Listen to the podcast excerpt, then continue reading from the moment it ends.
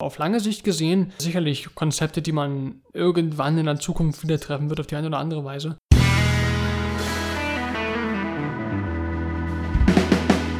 Hallo und herzlich willkommen zu Komfortzone. Eine Stunde mit Tim und Moritz. Ich bin Tim. Und ich bin Moritz. Und unser heutiges Thema ist Leben im All. Und das hast du ja ausgesucht. Und ich würde mal sagen, vorschlagen, dass du mal erklären darfst, warum du dir das ausgesucht hast. Tatsächlich, äh, ihr müsst wissen, wir haben quasi für unsere Podcast-Reihe haben wir so ein riesiges Dokument mit zahlreichen Themenvorschlägen und Themenanregungen. Und das Thema kam zwar damals von dir, als wir das aufgeschrieben haben zuerst, aber ich dachte mir heute irgendwie, es ist ein interessantes Thema, denn letzte Woche Freitag äh, hat Elon Musk, der CEO von SpaceX und von Tesla und von diesem und von jenem Unternehmen, ähm, so, eine, Pressekonferenz gehalten. Und da ging es unter anderem eben auch um die Besiedlung vom Mars und um noch diese andere Sache, die da hieß Around the World in One Hour. Das wollen wir heute noch ein bisschen besprechen. Auch noch. Und das hat bei mir wieder diese, diese, diese Neugierde empfacht. Und ich schaue nebenbei auf Netflix gerade auch diese Dokumentation ähm, Kosmos von Neil deGrasse Tyson. Und das ist auch so ein bisschen mit, mit Weltraumgeschichte, diesem und jenem. Und deswegen äh, war mir das Thema so, so, so, so schön. Also ich dachte, das ist vielleicht ganz cool, mal wieder zu besprechen oder ein bisschen genauer darauf einzugehen. Und Du hast ja, also du bist ja generell sehr interessiert in diesem ganzen Leben, äh, generell am Weltraum, alles was so Weltraum ist, Planeten, Sterne. Äh, du hast ja sicherlich auch die Präsentation von Musk geschaut, richtig? Was sagst du zu seiner Meinung oder generell, was sagst du einfach zu seinem Vorhaben? Also erstmal ist es ja nichts Neues gewesen, diese Ankündigung. Der hat ja schon vor einigen Jahren, oder letztes Jahr zumindest, auf jeden Fall fest angekündigt, dass er zum Mars will. Davor gab es auf jeden Fall auch schon Gerüchte oder, oder vage Ankündigungen. Und im Jahr 2016 auf dem International Aeronautical Congress hat er äh, ein System vorgestellt, wie er den Mars erreichen will. Ähm, es ist SpaceX, soweit ich weiß, jetzt schon möglich, irgendwelche Satelliten zum Mars zu schießen mit ihren bestehenden Raketen, aber sie wollen ja ganz gezielt Menschen zum Mars bringen. Und ähm, da, vielleicht man zum Hintergrund, hat er letztes Jahr, also 2016, erst dieses Interplanetary Transport System vorgestellt ähm, wo eine riesige Rakete 120 Menschen auf einmal zum Mars bringen soll. Da gibt es auch viele verschiedene Videos zu, die man im Internet findet. Und dieses Jahr hat das halt nochmal ein bisschen überarbeitet, weil das Konzept halt noch ein bisschen genauer ausgereift hat, äh, wurde im letzten Jahr. Und da ist die Rakete ein bisschen kleiner geworden, hat ein paar andere Anpassungen bekommen, Triebwerke, Treibstoff und äh, auch dieses, dieses Crew-Modul wurde auch nochmal ein bisschen angepasst. Und äh, ja, der Rest von der Präsentation war halt irgendwelche schönen Wirtschaftlichkeitsrechnungen, wo sich noch rausstellen wird, ob das wirklich alles so wirtschaftlich ist.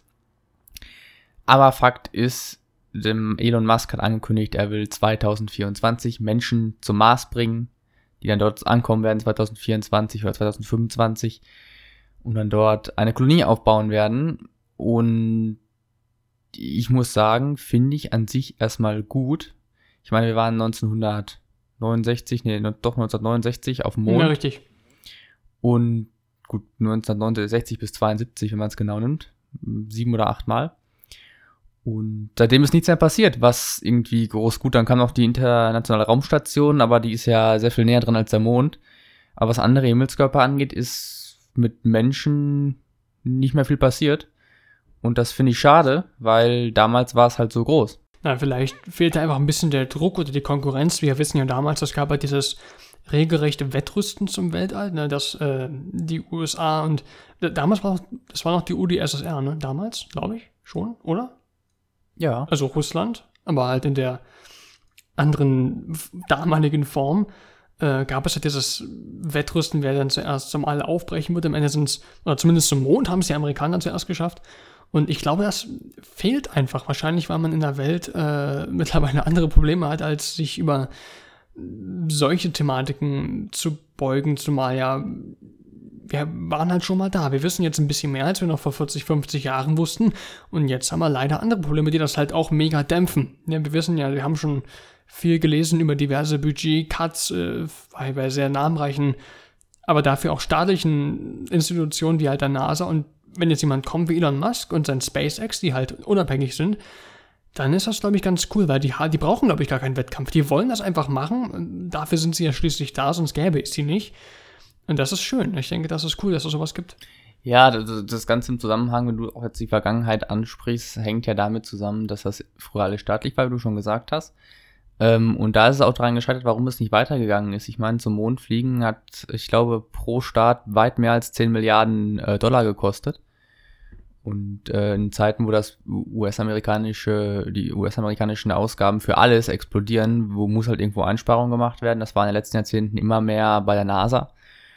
Und äh, da ist es dann dazu gekommen, dass die NASA aus lauter Verzweiflung halt versucht hat, dann Lobbyarbeit zu betreiben, dass die Gesetze ein bisschen äh, erweitert werden, dass auch private Firmen die Chance haben, was denen gelungen ist. Mit SpaceX zum Beispiel, mit Blue Origin, mit Bigelow Aerospace, mit Boeing, die machen ganz viel und Airbus machen ganz viel, ähm, weil es einfach damals die ganze Kriegsgeräte und sowas gab, die halt dann irgendwie, also es war Militärtechnik, ne, der Weltraum.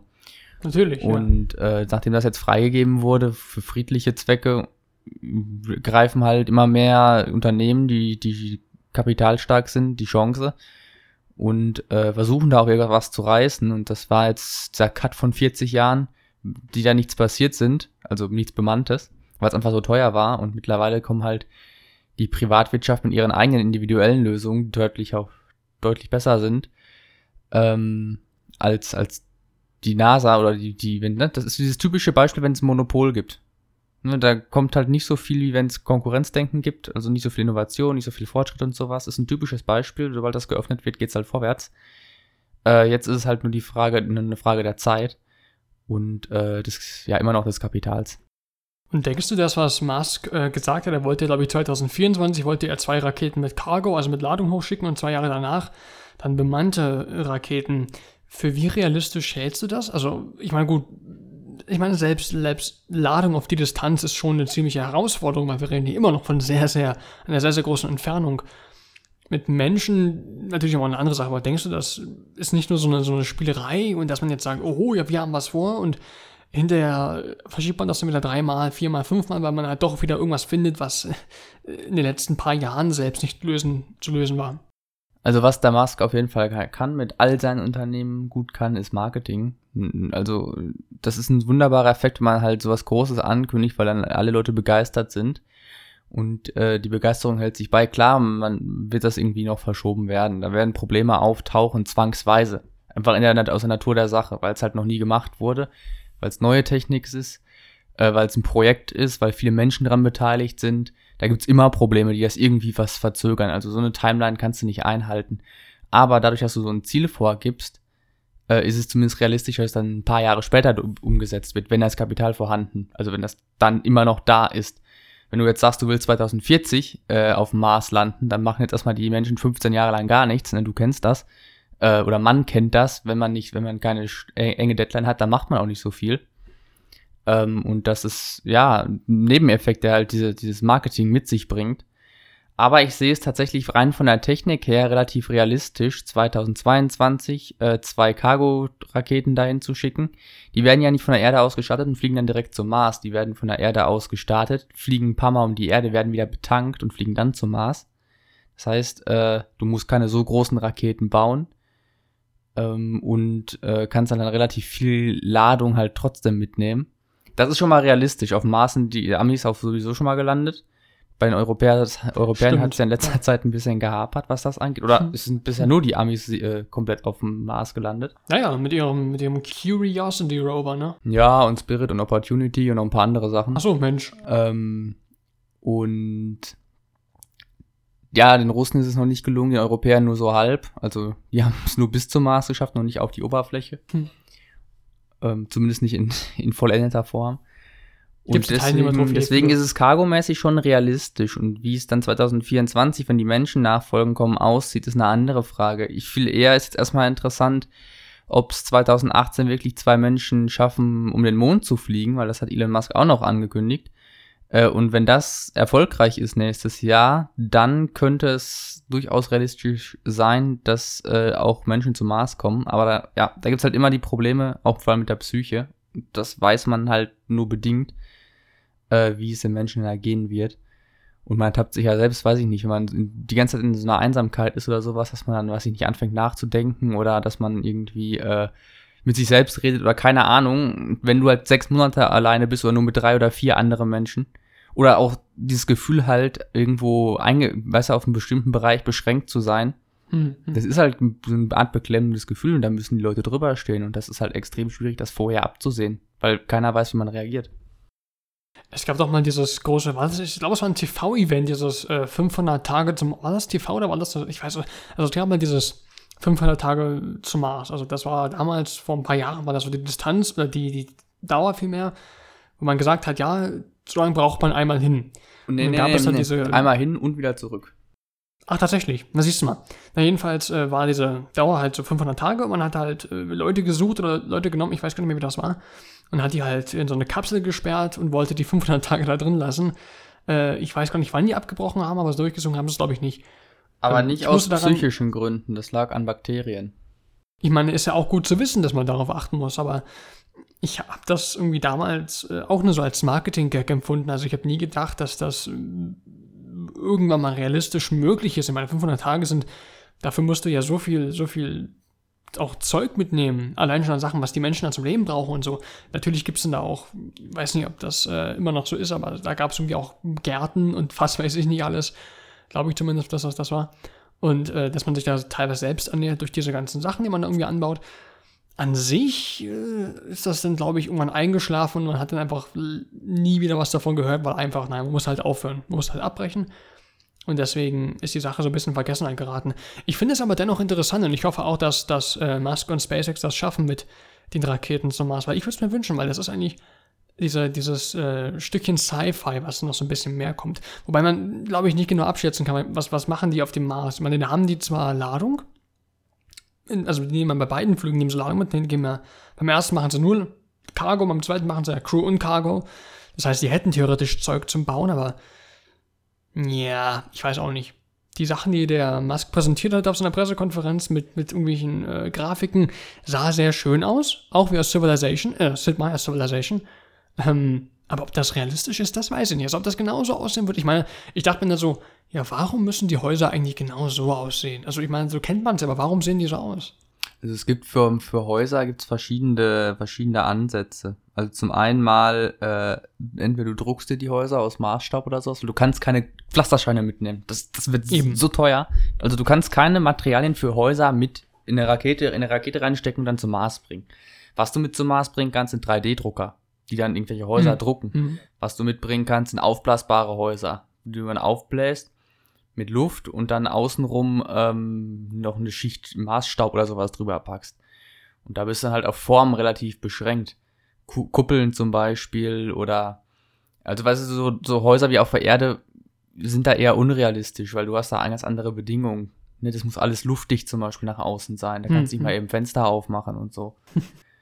Und deswegen ganz oft wird auch überlegt, einfach sich einzugraben im Mars, weil du hast halt eine dünnere oder fast keine Atmosphäre. Du hast praktisch nur CO2, aber auch, also in keiner dichten Atmosphäre. Wenn du da ohne äh, Schutzanzug rumlaufen würdest, würdest du, wird erst irgendwie dein Blut anfangen zu kochen, weil es einfach, äh, Das ist gesund. ja, weil es einfach dekompressiert wird, dein ganzer Körper. Weil es keinen Druck da gibt, das auf dir lastet. Und im nächsten Schritt wirst du halt an der Strahlung sterben, weil die Atmosphäre keine Strahlung auffällt. Da musst du halt alles äh, überall gegen gefasst sein.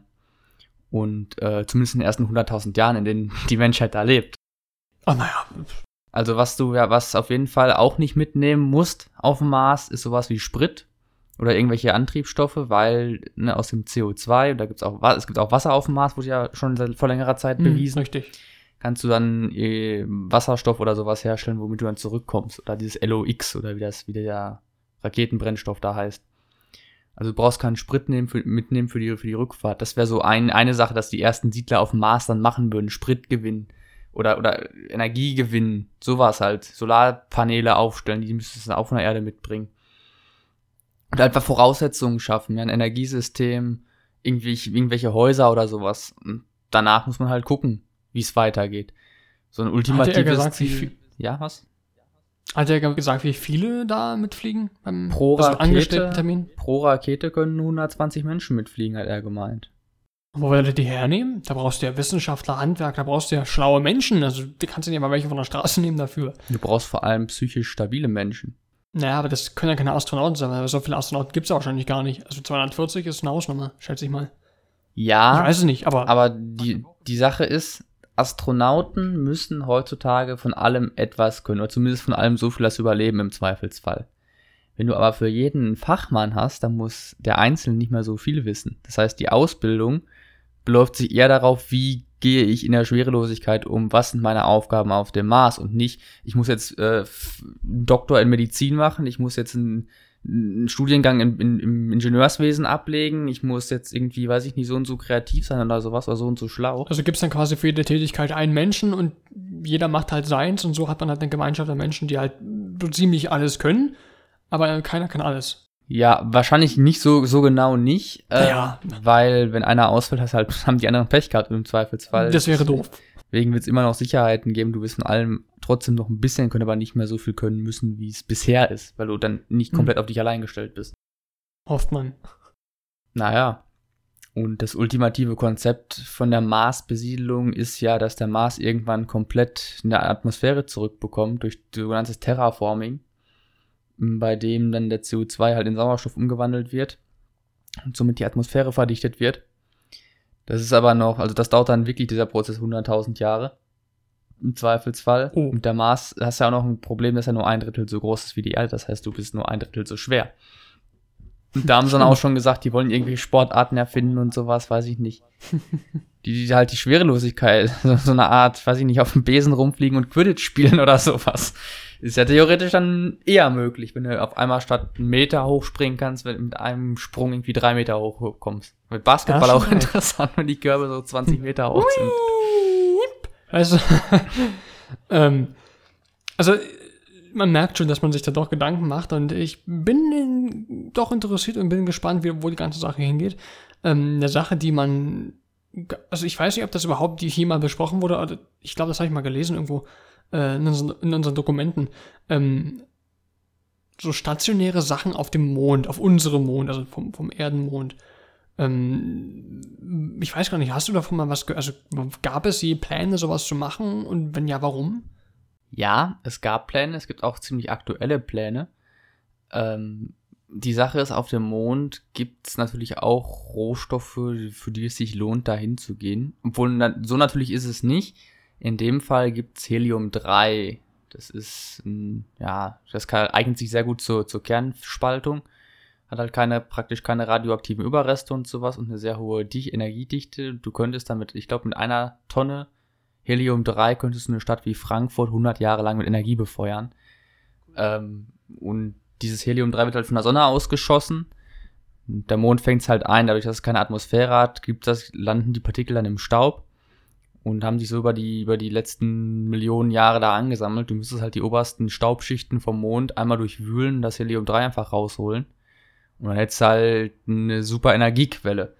Das ist so eine Möglichkeit. Eine andere Möglichkeit ist, äh, vor allem die Rückseite des Mondes, wo es Pläne für gab oder gibt, ähm, sowas wie Satelliten aufstellen, weil dann hast du ungestörte Funkempfang. Weißt du, wenn du auf der Erde was aufstellst, dann kommen ja von allen Wellen Radiosignale und Funkwellen und sowas, von allen Ecken. Wenn du es auf der Rückseite vom Mond machst, wo kein Signal hinkommt, weil der Mond einfach so, so einen großen Durchmesser hat, dann kannst du halt viel besser in den Weltraum reinschauen. Das heißt, sowas wie Astronomie ist halt auch ein Ziel, den Mond anzupeilen.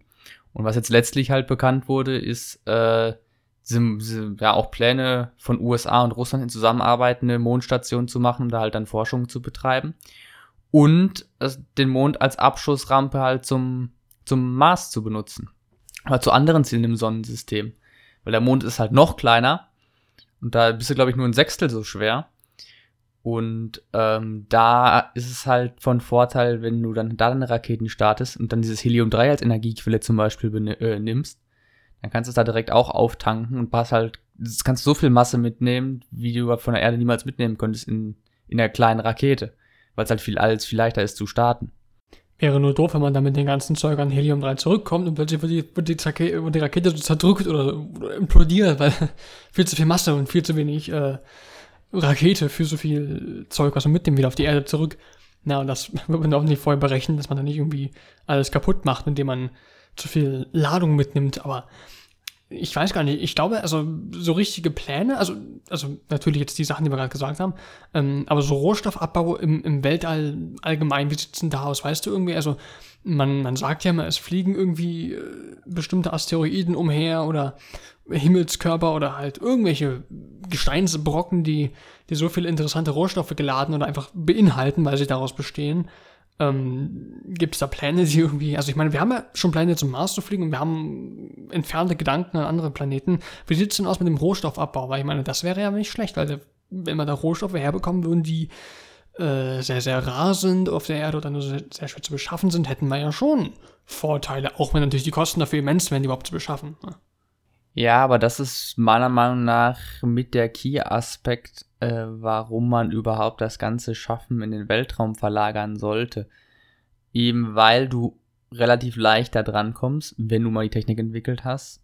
Und zweitens, weil du halt die Erde nicht verschandelst, sag ich mal, mit irgendwelchen Minen oder sowas. Und ja, hier musst du halt einen ewigen Aufwand machen, da runtergraben und sowas. Und ähm, ja, ich sag mal so, man, es wird sich halt nur lohnen, den Weltraum zu kolonialisieren, wenn du da halt an Rohstoffe oder Materialien drankommst, die du, auf die du an der Erde entweder gar nicht oder nicht so einfach drankommst, weil es steckt hinter allem halt diese Wirtschaftskraft, das Geld und du investierst nur in etwas, wenn du halt da auch wieder mehr Geld rausbekommst. Das ist so dieses goldene Gesetz in der Finanzwelt. Ja, ich würde nie, nie in was investieren, wovon ich nichts hätte.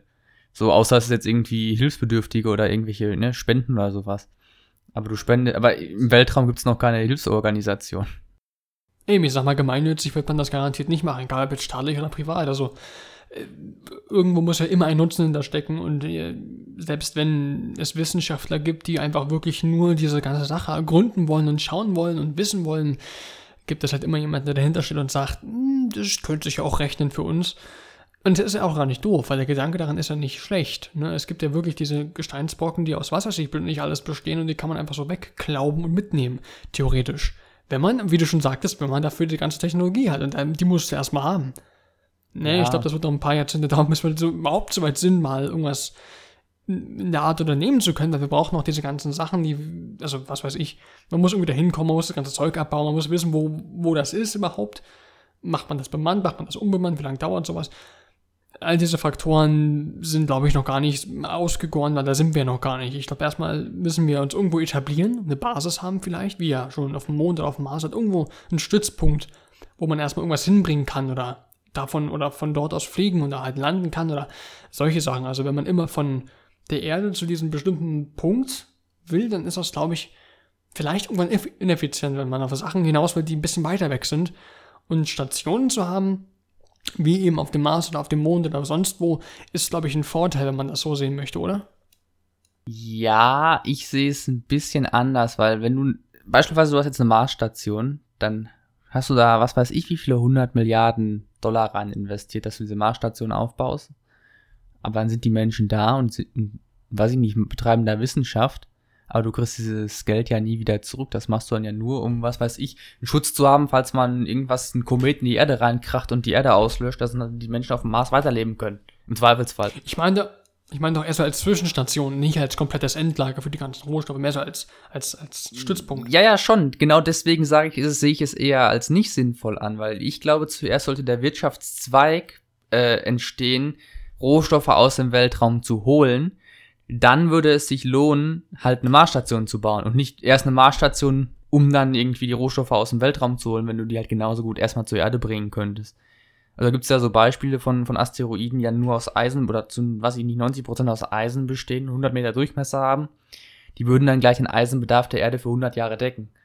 So, und dann bräuchtest du nie wieder ein Loch in die Erde graben. Die Frage ist halt nur, äh, wo packst du die hin? Wie kommt ein 100 Meter großer Brocken unbeschadet auf die Erde und ohne die Erde zu schaden?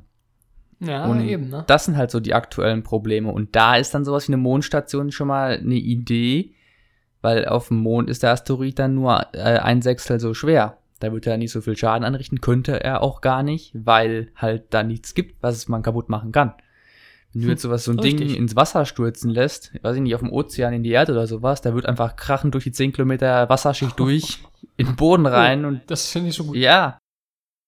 Wenn wir reden so ja auch von Eisen, ne? Ist halt nicht Luft. und Liebe. Ja, oder das ist halt schon es gibt da noch seltenere Erze, Titan oder sowas, ne? Was halt, oder diese ganzen Sachen, die in Handys reingebaut werden, die ganzen Rohstoffe, die seltenen Erden und sowas. Äh, die du hier auf der Erde sehr schwer bekommst. Ne? Wenn du daran kommst, dann hast du gleich mal was, was mehrere Trillionen Dollar wert ist. Und das ist halt schon ein Riesengeschäft.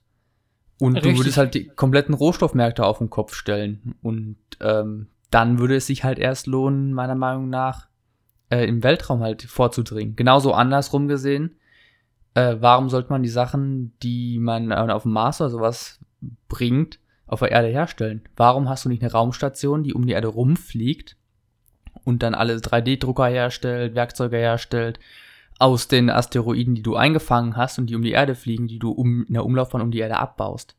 So, du brauchst es ja gar nicht zur Erde bringen. Du kannst es ja gleich in Form von Handys auf die Erde bringen. Ich glaube, Problem dabei ist, dass äh, wenn, man, wenn wir von, von, von, vom Weltall reden und vom Planeten, dann agieren wir immer als Planet Erde und nicht als die ganzen Länder. Und ich glaube, da ist ein Problem, weil nämlich, wenn angenommen, die USA schafft es, diesen riesigen Eisenbrocken irgendwie zurückzubekommen, ich glaube nicht, dass deswegen irgendwo die Eisenminen aufgegeben werden, zumindest außerhalb, äh, ja doch außerhalb der USA, nur weil die diesen riesen Eisenbrocken haben. Also, dass damit plötzlich alle Probleme verschwinden, sowas mit sich bringt.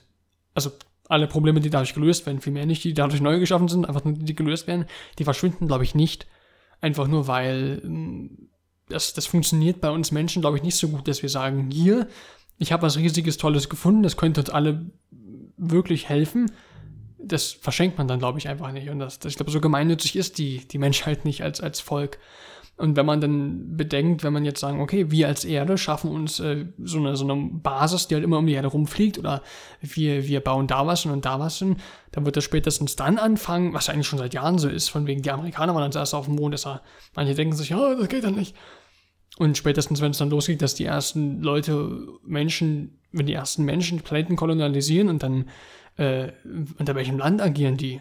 Was, wie, wie macht man das politisch und wirtschaftlich? Oh, also das ist ja verknüpft, wie macht man das in diesem Aspekt? Weil das ist, glaube ich, nicht so einfach zu handeln. Naja, erstmal muss man ja bedenken, dass da heute keine Länder mehr hinterstecken, sondern Unternehmen.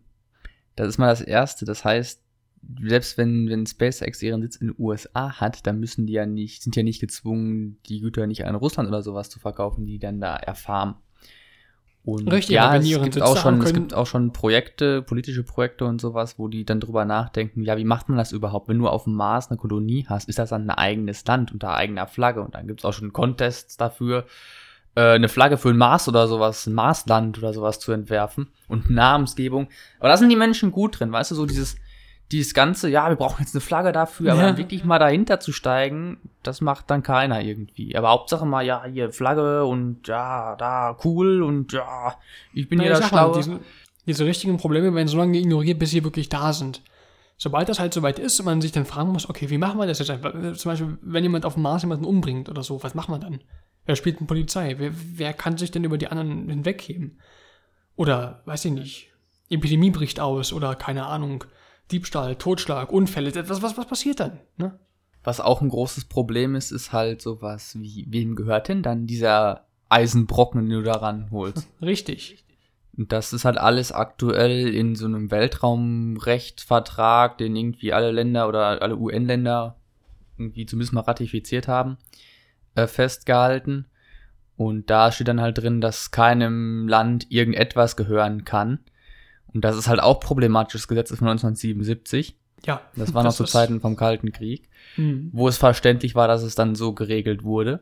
Aber es hindert halt auch äh, heutzutage ein Unternehmen, weil wenn die sich sagen, mir gehört das eh nicht, was ich da, was ich da machen möchte, ich habe keine Rechte daran, dann lassen die es halt, was ihre Investitionen und sowas angeht. Genauso wie wenn du eine Mondbasis baust. Wem gehört das, das Land denn dann, wo die Mondbasis draufsteht? Eben, das ist, ist schwierig, weil diese ganzen Verträge und diese ganzen Gesetze vielleicht auch, die dahingehend erlassen oder ratifiziert wurden, sind einfach schon lange überholbedürftig. Und ich meine, noch, noch nicht vielleicht, also noch geht's gerade noch, aber sobald es halt wirklich ans Eingemachte geht, dann muss es überholt werden. Weil dann kommen nämlich die ganzen Fragen und die müssen geklärt werden, weil es ist fraglich, ob man die wirklich nachher noch klären kann. Die kann man nur vorher klären. Das wird das Ganze noch eine Menge verschieben, wahrscheinlich. Weil das warst du nicht von heute auf morgen. Was äh, ich vielleicht da noch zu einwerfen kann, es gab schon mal ein Projekt oder es gibt, es wurde letztes Jahr mal angekündigt.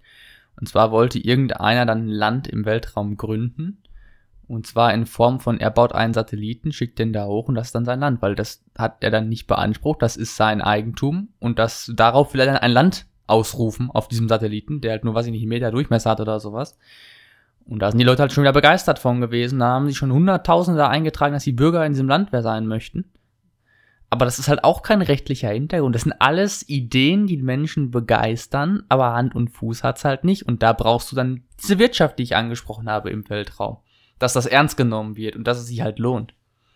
Und ich glaube, um das alles zu erreichen, um sich ja wirklich zu einigen auf irgendwas, muss sich halt äh, die Menschheit als Volk darauf einigen und nicht Land, Land, y, Land X und Land Y. Ich glaube, da muss man wirklich als Gemeinschaft agieren, weil sonst hören diese Streitigkeiten nie auf oder man findet keine Lösungen für die Probleme, wenn man sich immer nur als, als oder Unternehmen, gut, wenn die sich untereinander verstehen, gut, ist okay, aber äh, ist ja auch nicht immer so. Ne? Also man muss sich da, glaube ich, wirklich mal einigen und das im wahrsten Sinne des Wortes. Also, weil wenn du an den Mars oder an den Mond denkst, dann ist vorbei mit Erde oder ist vorbei mit Land, weil das ist dann nicht mehr. Dann musst du größer denken.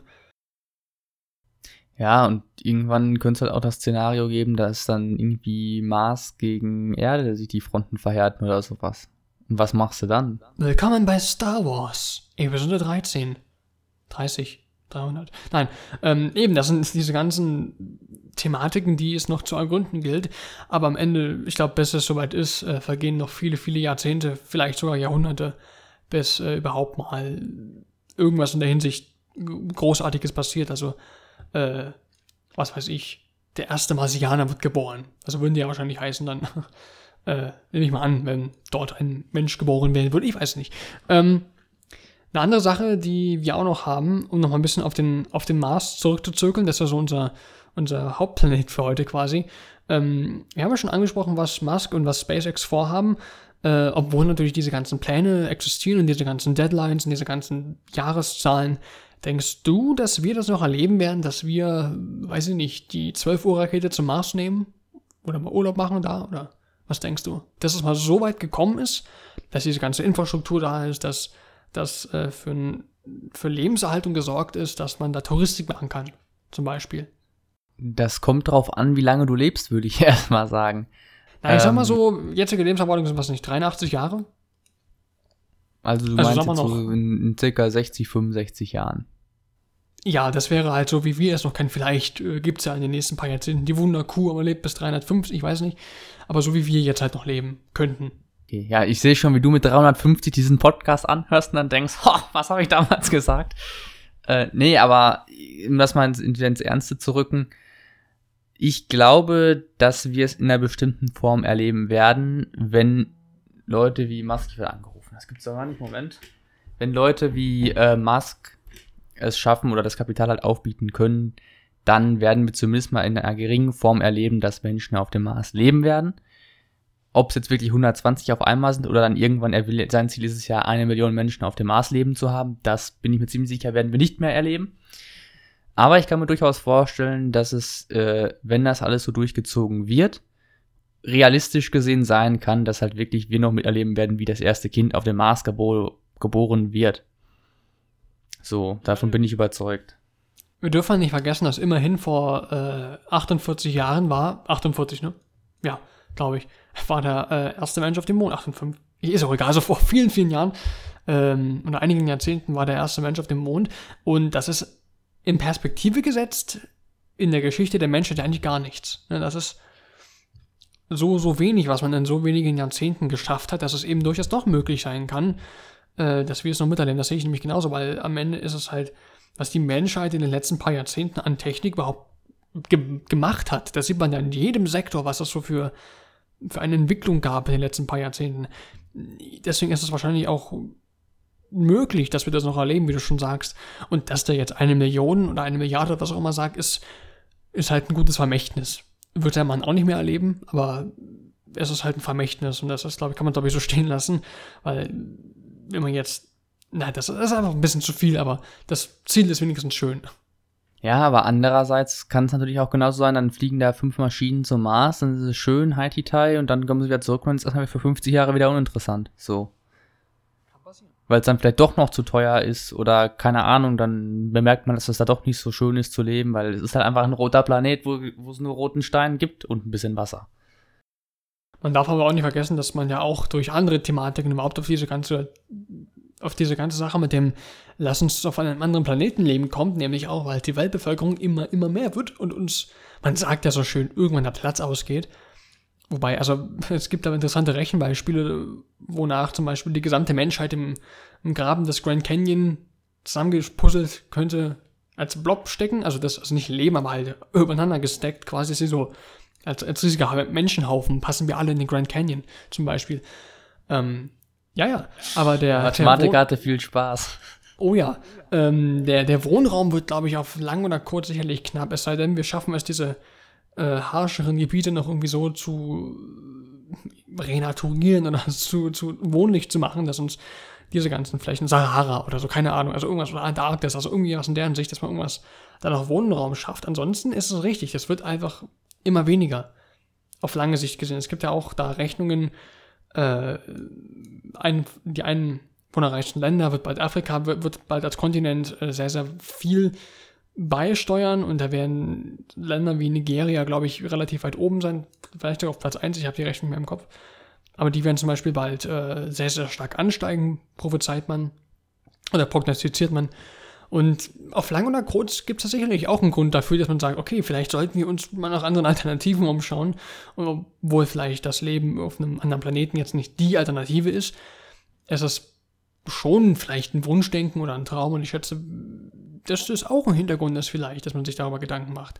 Wobei, natürlich, das, daraus steckt man halt kein Kapital. Ne? Das ist halt die Sache mit der Gemeinnützigkeit, darum hast du ja kein Geld. Also im Regelfall, wenn du halt riesen Klotze an Ressourcen ran schaffst, dann machst du Geld. Wenn du viele Ressourcen aufwendest, um viele, viele Häuser zu bauen und äh, diese, äh, diesen Transport für viele, viele Menschen möglich zu machen, verlierst du im Zweifel äh, im Regelfall meistens immer Geld. Schätze ich mal. Naja, ich muss auch sagen, dass ich äh, tatsächlich eher diese Überbevölkerung als Bildungsproblem sehe und nicht als jetzt, ja, ist nicht kontrollierbar, wir können, wir müssen jetzt uns einen anderen Planeten wo, äh, richtig, suchen, ja. wo wir jetzt alle Afrikaner hinschicken. Also das Gott, ist völliger Quatsch. Gesagt, nein, also, aber ich denke, ähm, man kann halt entweder da ansetzen und halt sagen, okay, dann müssen wir halt die Menschen besser bilden, damit das eingedämmt werden kann. Und solange das nicht passiert, äh, ich meine, wenn der, wenn der Platz ausgeht, dann ist der Platz erstmal weg. Na, ja, aber Not macht sterben auch neue Menschen, sterben auch neue Menschen, äh, sterben Menschen auch irgendwann, aber es rücken halt mehr nach als sterben, glaube ich, wenn ich das richtig im Kopf habe. Zumindest bald, oder ich weiß nicht. Aktuell also, schon zur Info, aber ich glaube tatsächlich, dass Not erfinderisch macht und deswegen ja. sehe ich das nicht als Problem an, sondern als Herausforderung. Gut, äh, man kann das so und so sehen, aber ich denke, ich habe mir dann halt so spontan gedacht, das ist vielleicht auch ein interessanter Hintergrund, das mal so zu betrachten. Wobei dann wieder die Frage kommt, wer darf oder wer muss und wer, da, wer kann und geldmäßig, also auf anderen Planeten leben, das ist die Frage und die ist, glaube ich, äh, noch ein bisschen weit weg. Und deswegen nur mal so als äh, Hintergrund angesprochen. Ja, also so eine Art Zwei-Klassengesellschaft wird es sowieso so geben. Ne? Dann hast du die, die auf dem Mars, denen geht es entweder sehr gut oder sehr schlecht und denen auf der Erde geht es dann halt auch dementsprechend andersrum. Und so wird sich dann gegenseitig betrachtet. Klar, das gesellschaftliche Probleme, die kommen alle noch, aber uns werden sie wohl nicht mehr betreffen, schätze ich. Fällt mir spontan das Spiel The Technomancer ein, das sich ja auch so ungefähr mit derselben Thematik befasst, dass man quasi auf dem Mars, und da gibt es halt eine Wasserknappheit zum Beispiel.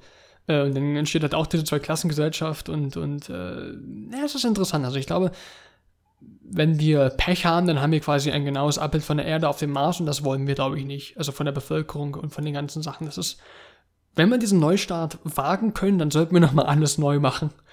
Oder zumindest große Teile einfach nochmal überdenken, was, was so uns als Menschheit angeht, weil wir haben, naja, Kriege zum Beispiel müssen nicht sein oder sowas. Also, auch wenn die wirtschaftlich vielleicht profilierend sein mögen, für uns als, als, als, als Volk ist das ja Quatsch. Deswegen kann Aber man das ist auch meiner Meinung nach ein Bildungsproblem. Sicherlich ist das auch ein Problem, aber man merkt, man hat da, man setzt da ja nicht an. Man muss sich auch heute nur mal an die Nachrichten schauen. Man setzt dort nicht an. Und es geht weiter. Und es hört nicht auf.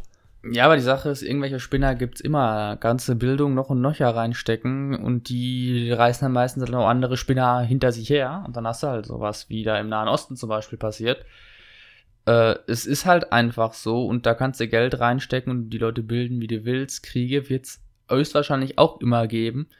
Sei es jetzt um Religion, was natürlich besonders traurig ist, weil das sind halt Kriege, die wirklich nicht sein müssen. Äh, andererseits halt um Ressourcenknappheit, das wenn du halt nicht im Weltraum irgendwie oder relativ, relativ zügig in irgendwelche Paradigmenwechsel schaffst, zwangsweise auf uns zukommen werden, was Erdöl zum Beispiel angeht. Ähm, oder irgendwelche Lebensräume, was, was den Klimawandel angeht. Das kann alles kommen. Äh, aber das ist heutzutage noch zu verhindern, anders als Religionskriege, die halt einfach wirklich vollkommen sinnlos sind. Richtig. Um mal wieder die Kurve zu kratzen, so ein bisschen. Ähm, wir haben ja schon so ein bisschen darüber gesprochen, ne, ob, ob, wir das noch erleben werden vom Leben auf dem Mars.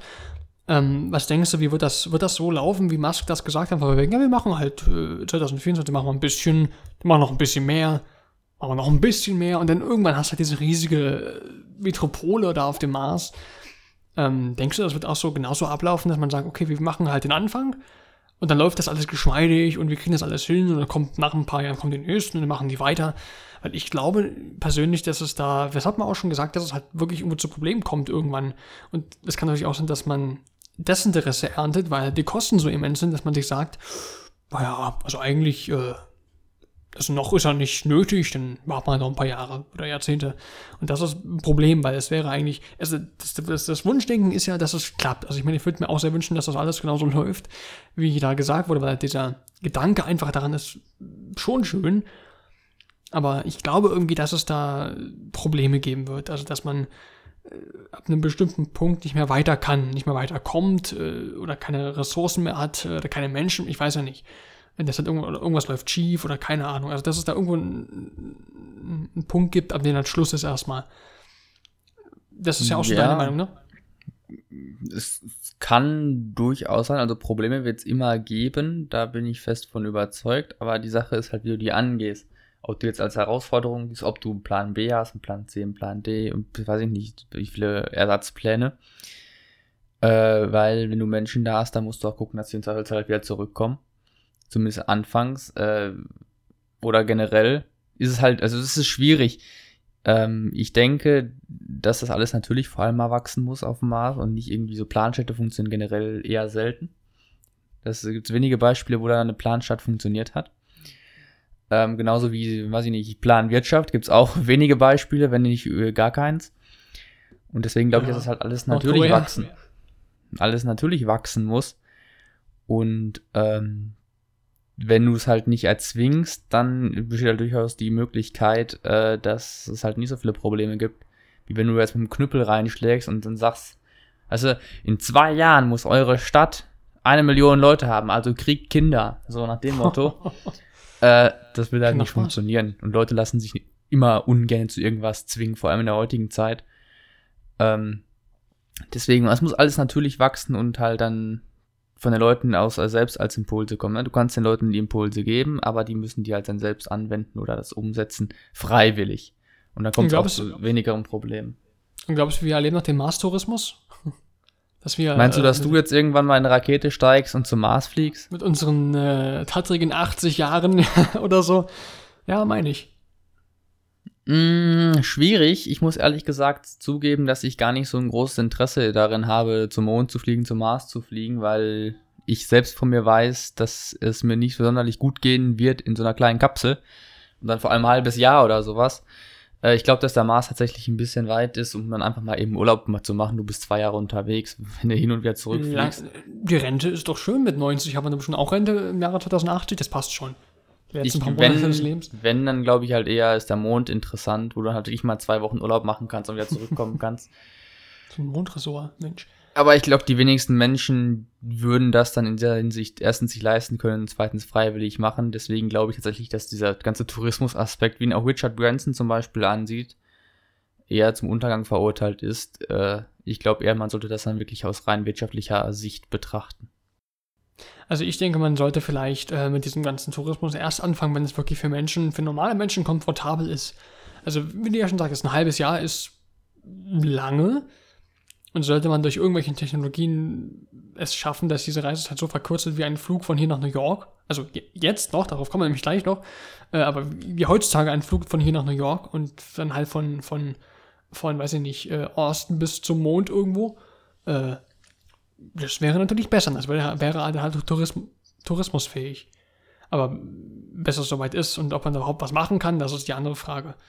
Ähm, schätze ich mal. Also das ich kann zwar darauf hoffen, aber wenn man dann äh, sich dumm und dämlich zahlt, um zwei Jahre unterwegs zu sein und mal eine Woche auf dem Mars, das kann man, glaube ich, gar nicht urteilen, jetzt noch nicht. Also ich glaube, dafür ist es noch zu früh, um überhaupt darüber nachzudenken, ob, ich, ob es das lohnt oder nicht. Ja, und deswegen finde ich es halt Quatsch, dass das jetzt wirklich schon versucht wird durchzusetzen, weil das ist das Letzte, an das ich denken würde, Tourismus. Eben, also durchsetzen ist Quatsch, darüber nachdenken gerne, aber wenn man jetzt sagt, wir müssen es unbedingt jetzt schon klären, äh, flieg doch erstmal auf den Mars und dann kannst du weiter gucken. Also das ist, glaube ich, äh, so ziemlich. Das ist, also Tourismus ist halt günstig für ein Land, um sich zu finanzieren. Ne? Solange es kein Land gibt oder überhaupt keine Institution oder überhaupt keine, keine Anlaufstelle für irgendwas, kein Geld, kein, also gar nichts. Es gibt ja nichts da.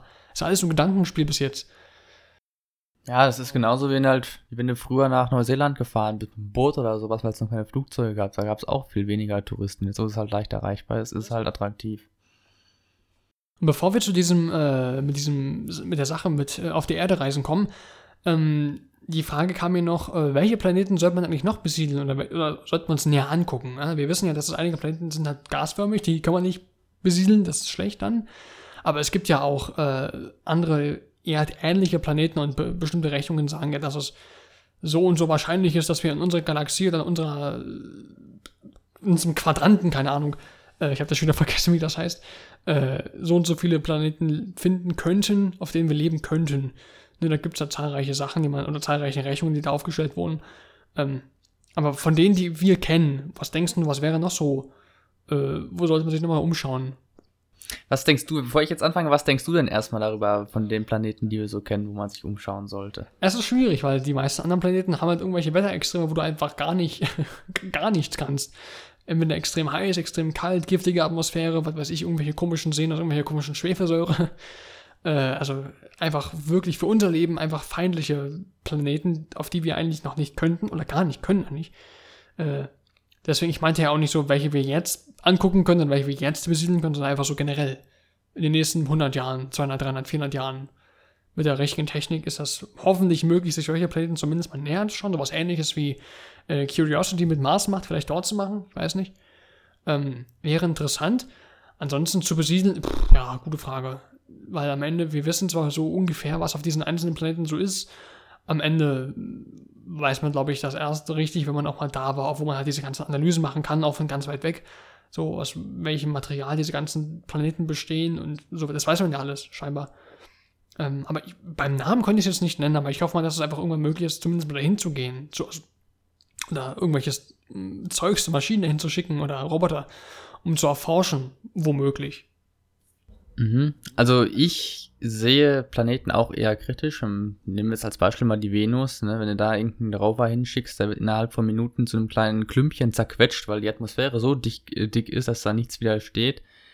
Und ja, das ist, sind eigentlich alle Planeten, leben, bis auf der Mars, sind wirklich lebensfeindlich. Ähm, Monde sind aber noch ganz interessant, so wie Enceladus zum Beispiel, Saturnmond, der praktisch komplett aus Wassereis besteht. Ähm, da ist es schon eher interessant, aber es kommt meiner Meinung nach auch immer ganz darauf an, was du machen willst. Wenn du jetzt irgendwie zum Beispiel nur darauf aus bist, fossile Energien zu bekommen und dann oder eine zweite Sonne zu haben, den Jupiter anzuzünden, im Zweifelsfall. Lass uns den Mond anzünden, Edna! Also nein, Gasplaneten wird man nicht anzünden können, hier habe ich mich schon mal informiert. Aber äh, wenn du da irgendwie an Rohstoffe drankommen willst, ist das halt schon ja was anderes. Ne? Wenn du dann irgendwie mit einem Raumschiff die obere Atmosphäre-Schicht immer mehr weiter abschöpfst und dann irgendwie hier Rohstoffe zu kommen, ist es interessant. Ähm, ich sehe aber außerhalb äh, oder abseits vom Mars halt und Enceladus vielleicht noch nicht irgendwie Sinn, gut, bis er, oder ja, Asteroiden, wenn da irgendwelche Rohstoffe gibt, aber ich sehe, weiß ich nicht, sehe nicht wirklich einen Sinn auf solche Planeten. Generell auf dem Mars halt auch nicht wirklich aktuell Sinn, da irgendwie große Großstädte irgendwie aufzubauen, weil man es halt einfach kann. Wie du schon gesagt hast, außerhalb von unserem Sonnensystem gibt's halt noch in dem in unserer Galaxie sehr viele andere Planeten, die möglicherweise bewohnbar sind. Da kommt es aber erst recht nicht hin. Aktuell, das wird wohl noch, wenn überhaupt, noch sehr lange Zeit dauern. Aber da könnte es interessant sein, weil, ne, dann könntest du halt wirklich auf Planeten stoßen, wo dann irgendwie ein dicht bewachsener Wald oder sowas drauf zu finden ist und irgendwelche, weiß ich nicht, Wale, die durch die Luft fliegen oder weil ihr Sauerstoff ein bisschen anders ist oder keine Ahnung was, sollte man sich umschauen. Ich bin überzeugt, dass es sowas gibt. Äh, einfach weil es so viele Planeten gibt. Oder, oder, ja, die werden ja immer mehr gefunden. Ähm, aber an sich äh, im Sonnensystem ja, bis auf die paar Gesteinsbrocken, die es noch so gibt, die, wo es sich lohnen würde, sehe ich, selbst da sehe ich halt nicht mal einen großen Sinn. Aber um mal kurz nichts groß zu machen, weißt du, warum man diese Planeten nicht anzünden kann? Also, das interessiert mich gerade mal. Ich glaube, ich weiß die Antwort schon, aber kannst du mal kurz erklären, wenn du das noch weißt?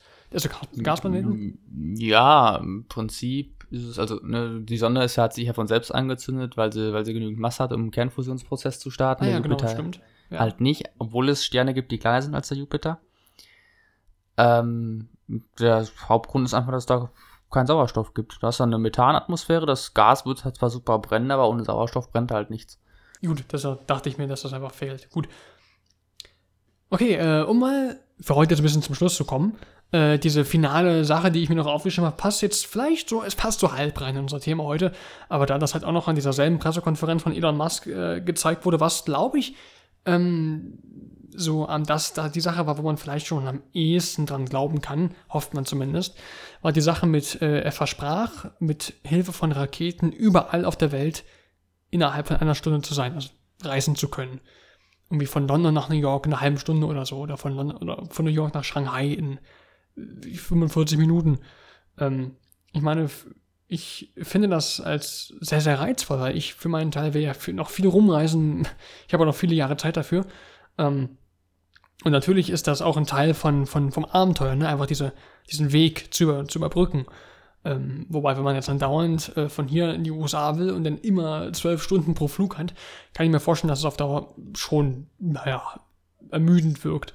Und wenn man dann sowas hat wie, ja, du kommst äh, unter einer Stunde nach New York von hier oder von irgendwo hin, äh, ist, glaube ich, reizvoll. Also ich, ich finde das ziemlich cool. Was sagst du dazu? Äh, ja, es ist reizvoll, aber man muss dazu sagen, dass die Pläne auch nicht neu sind. Also von, von SpaceX ja schon, jetzt schon, was angekündigt wurde, aber diese, Prole äh, diese äh, Lösungen wurden auch schon von anderen Unternehmen zumindest mal konzeptionell entwickelt, getestet nicht. Also es funktioniert im Prinzip so, du fliegst halt irgendwie einmal aus der Erdatmosphäre raus und dann kannst, hast dann keinen Luftwiderstand, kannst ganz schnell zu deinem Ziel fliegen, dann landest du halt wieder. Mittlerweile kann man ja mit Raketen landen, wie SpaceX äh, eindeutig bewiesen hat. Ähm, für mich ist es eher eine Frage, warum man in 45 Minuten in New York sein muss. Äh, klar, für den gleichen Preis. Also das hat Elon Musk gesagt, dass es dann den gleichen Preis kosten wird. Ähm, wie ein Flugzeug. Aber die Frage ist halt wirklich, erstens, warum muss er halt in der kurzen Zeit da sein? Und zweitens, warum, gut, ja, pendel, gependelt wird sowieso immer. Ähm, aber auch die sowas Sache wie, wie CO2 stellen würden manche Leute jetzt zum Beispiel anklagen.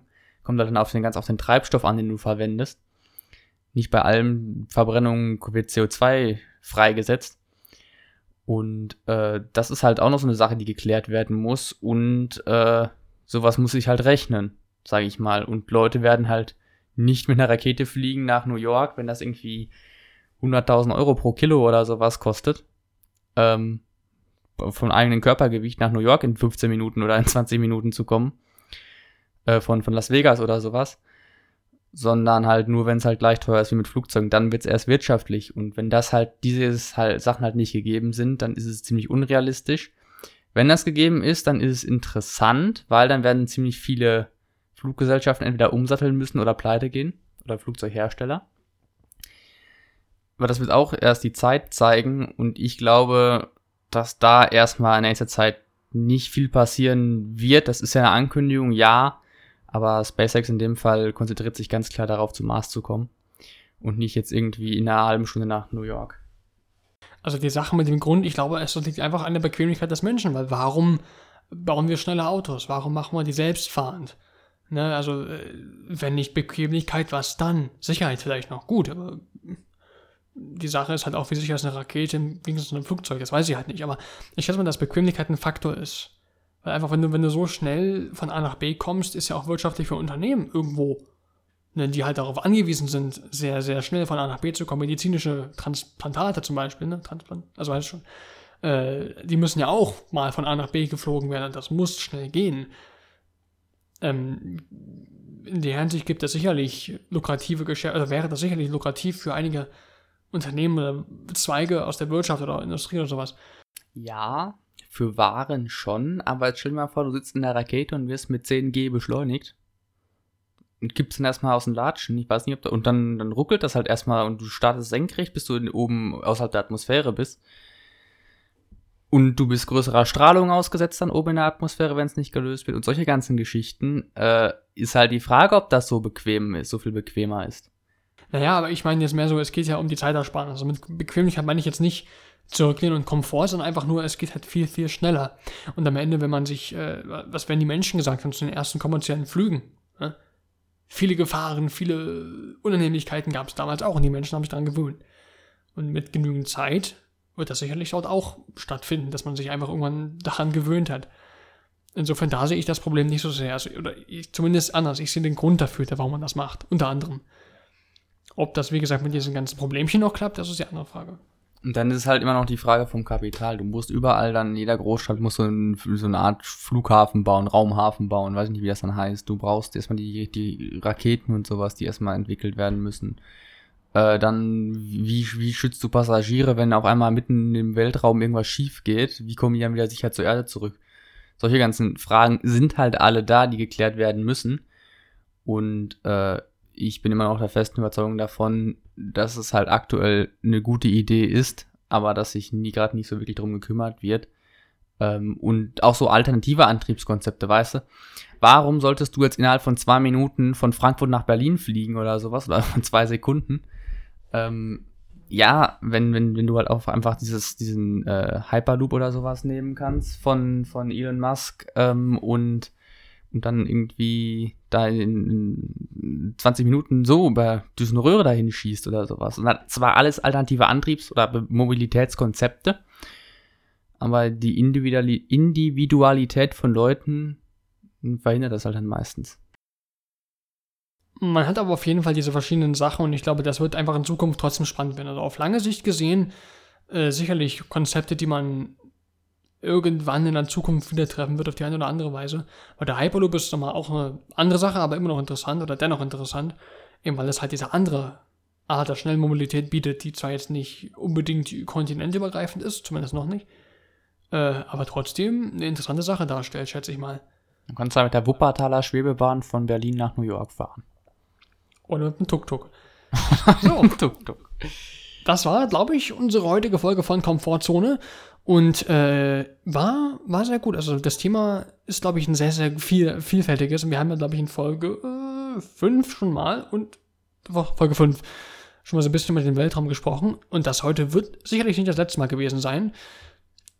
Ja, ich hoffe, euch hat es gefallen. Wenn ihr Vorschläge habt für Themen, äh, unser Dokument steht euch immer offen. Einfach in der Beschreibung gucken, da klickt ihr zum Link, oder kommt ihr zum Link für unser Dokument. Gerne reinschreiben, was ihr für Themenvorschläge habt und dann kommt das vielleicht auch mal dran. Und ja, du noch was zum hinzufügen? Nö, gerade nicht. Ich überlege gerade, ob es noch irgendwelche Punkte gibt, aber ich glaube, das sind dann alles Sachen, die man lieber in einem anderen Podcast nochmal genauer bespricht. Dann würde ich sagen, vielen Dank fürs Zuhören. Ich äh, versuche mal, ich gebe mein Bestes. Äh, und dann hören wir uns nächste Woche wieder bei Komfortzone. Eine Stunde mit mir, Moritz und mit Tim. Und dann noch einen schönen Tag, einen schönen Abend.